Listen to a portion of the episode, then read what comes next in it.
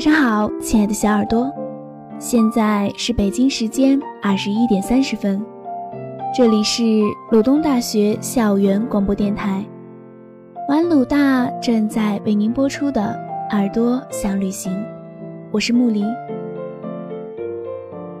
今天的耳朵想旅行呢，我想和你一起徒步探索希腊鲜为人知的北方地带。这次旅行啊，我将会带你一路从偏远的山区村落行走至悬崖顶端的修道院，途中还会经过世界上最深的峡谷。那一起来旅行吧！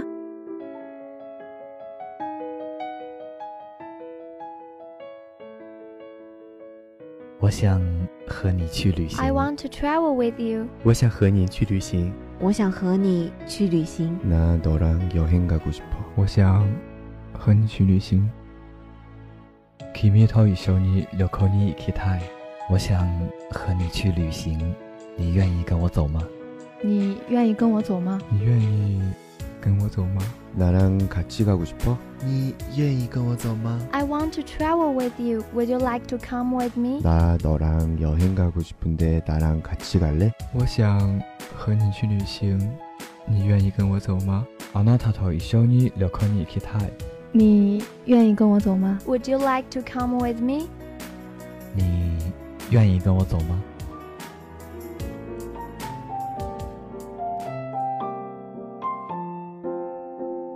我真想让你把这些都尝个遍。艾丽从她的小咖啡馆的厨房里走出来时，这样说道：“咖啡馆就在卡普索沃村的鹅卵石广场。”他把一大瓶酸樱桃汁放在铺满食物的桌上，上面已经摆满了食物：切成圆块的熏香肠、青绿的大橄榄、码上西红柿片的蒜香烤吐司，还有淋上糖浆的小蛋糕。瓶子落到桌子上的响动惊醒了几只正在酣梦中的狗，而这些食物呢，都能很好的补充徒步旅行所需要的能量。Philoxenia 的意思是爱陌生人，它不仅是一个简单的词，更代表了希腊人的生活方式。这是一种根深蒂固的好客文化。简单来说，就是为陌生人提供餐食。不过，在一些颇为热门的小岛啊，这种不把游客当外人的做派或许不太行得通。而来到希腊偏远的北部扎嘎里石头村落的人们，则更愿意成为当地人的朋友。几个世纪以来呢，一条小径啊是连通四十六个砂岩村落的唯一通道。这条年久的小路充满浓重的历史气息，而这片区域最壮美的自然景观维克斯峡谷。被人们誉为希腊大峡谷，游客到那里的唯一方式只有徒步。索沃村是希腊现有面积最小的、风景如画的灰石村落之一。这里的人们格外好客，旅人们啊总是能在系紧鞋带启程前感受到温暖。当地人会和聚集在艾丽的咖啡馆里的游客们聊上几句。他们靠着桌边小憩一会儿，手上端着杯当地的烈性酒西普罗，时间就这样如水般从容流过。扎格里维克斯峡谷九百米深的地方广袤不见边际，只有站在某些地点才能饱览全貌。当地人说啊，最好的观察点呢在贝勒尔。这个词语呢，大概是起源于斯拉夫语系。意为美景。为了这个得天独厚的观赏角度啊，徒步跋涉呢，大多都会从攀爬维亚利多村陡峭的阶梯开始。这些阶梯啊，嵌进石灰岩峭壁里。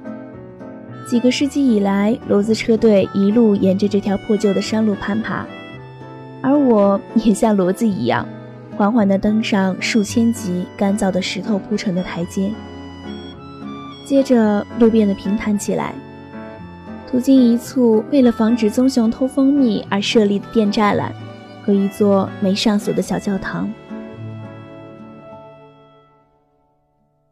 小教堂里贴着金箔、闪闪发光的耶稣和天使雕像矗立在锥形蜡烛上。在维亚德托村，游客往瓶子里灌水的时候，会有青蛙顺水流进瓶子里。这大概是他们表示问候的独特方式。最后，攀过一片茂密的树林，大自然一改姿态，露出了维克斯峡谷。沿原路返回到卡普索沃村，村民啊正在准备给村子的守护神举办大餐派对。葡萄藤罩下的烧烤架上穿满了肉串，空气中弥漫着烟味和香气。大人一边谈天一边喝着啤酒。孩子们呢，则在广场上嬉戏。夜色缓缓流淌，音乐家们的演奏从忧伤的歌谣渐渐欢快起来。当音乐快得快要赶上吉歌舞曲的节奏时，村民们都站了起来，拉着手一起跳了起来。虽然没有人摔盘子，但一位六十多岁的男人跳出人群，先是在满地酒杯上舞蹈。而后又在掉在地上的烘烤盘上跳着，引得笑声不断。人们随着音乐欢快地拍着掌。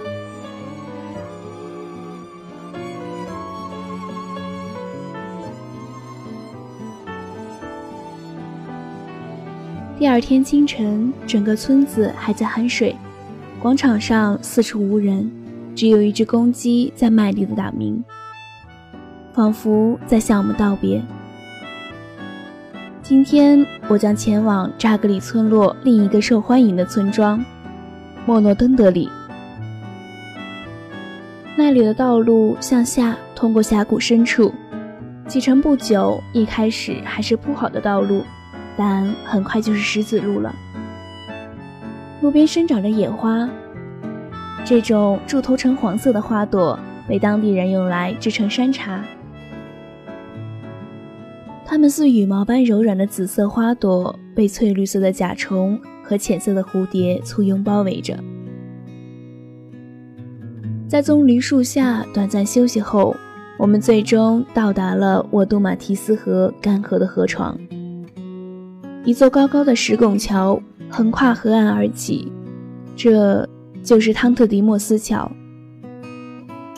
我实在很难想象。成群结队的满载货物的骡子曾经是怎样在这些狭窄的小径上穿行的？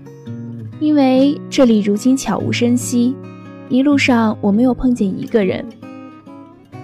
直到我沿着小路蜿蜒走到位于维斯塔的可可里村，那里的人喜欢坐在梧桐树下乘凉，喝着弗莱培。这里每个村子都有一棵如此巨大的梧桐树。当我回到莫勒登德里村的梧桐下，人们已经从喝咖啡换成喝啤酒了。沿着广场散落的路灯在夜幕中熠熠生辉。根据吉尼斯世界纪录的记载呢，按照宽度比例计算，维克斯峡谷可谓是世界上最深的峡谷。从远处眺望，峡谷深邃的让人心生敬畏。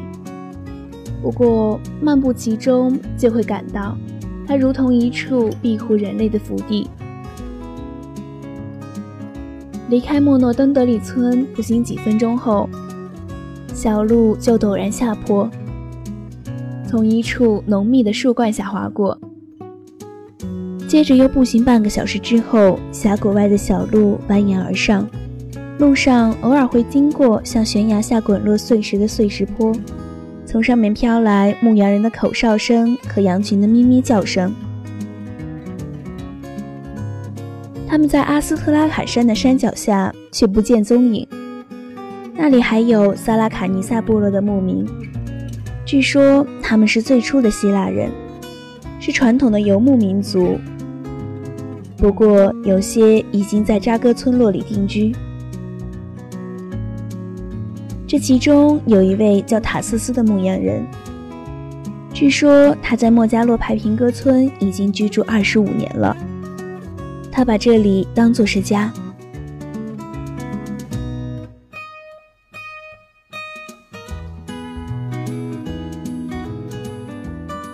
当我抵达这里的时候，正好碰见他和朋友聚在一个小教堂外，他们刚做完一个以圣日名义庆祝的特别礼拜。在欢乐的节日气氛中，他们正享用午餐来庆祝，而且并不介意给我这个好奇的陌生人加套餐具。塔瑟斯坐在教区教友家的花园里。院子被繁茂的枝叶遮挡住阳光。他吃着饼干，喝着吉普罗酒，讲述着本族人的文化。